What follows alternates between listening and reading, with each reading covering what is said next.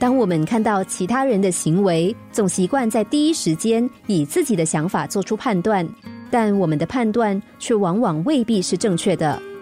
学校里有个老师，有一次接了一个新班级，班上一个同学很喜欢惹麻烦，动不动就殴打其他的同学，让这位老师伤透脑筋。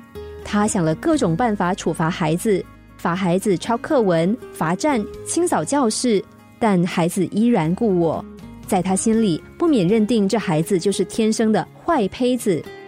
有一次，他上课上到一半，那孩子竟然出手攻击其他的同学，这老师气急了，伸手拉住他，想把他拉到训导处。老师轻轻的一拉，但这男孩却仿佛突然遭受电击一样，痛得哀叫出声。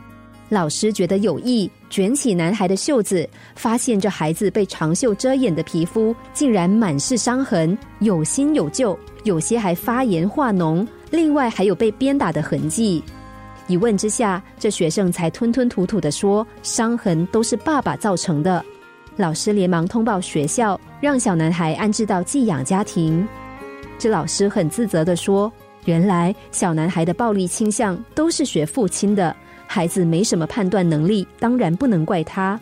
我不但没有追根究底，还多次处罚他。我真不是一个好老师。有时候，旁人的行为会让我们不以为然，我们会因此生气，甚至因此看不起对方。但又有谁知道对方这样的行为是不是有什么不得已的苦衷呢？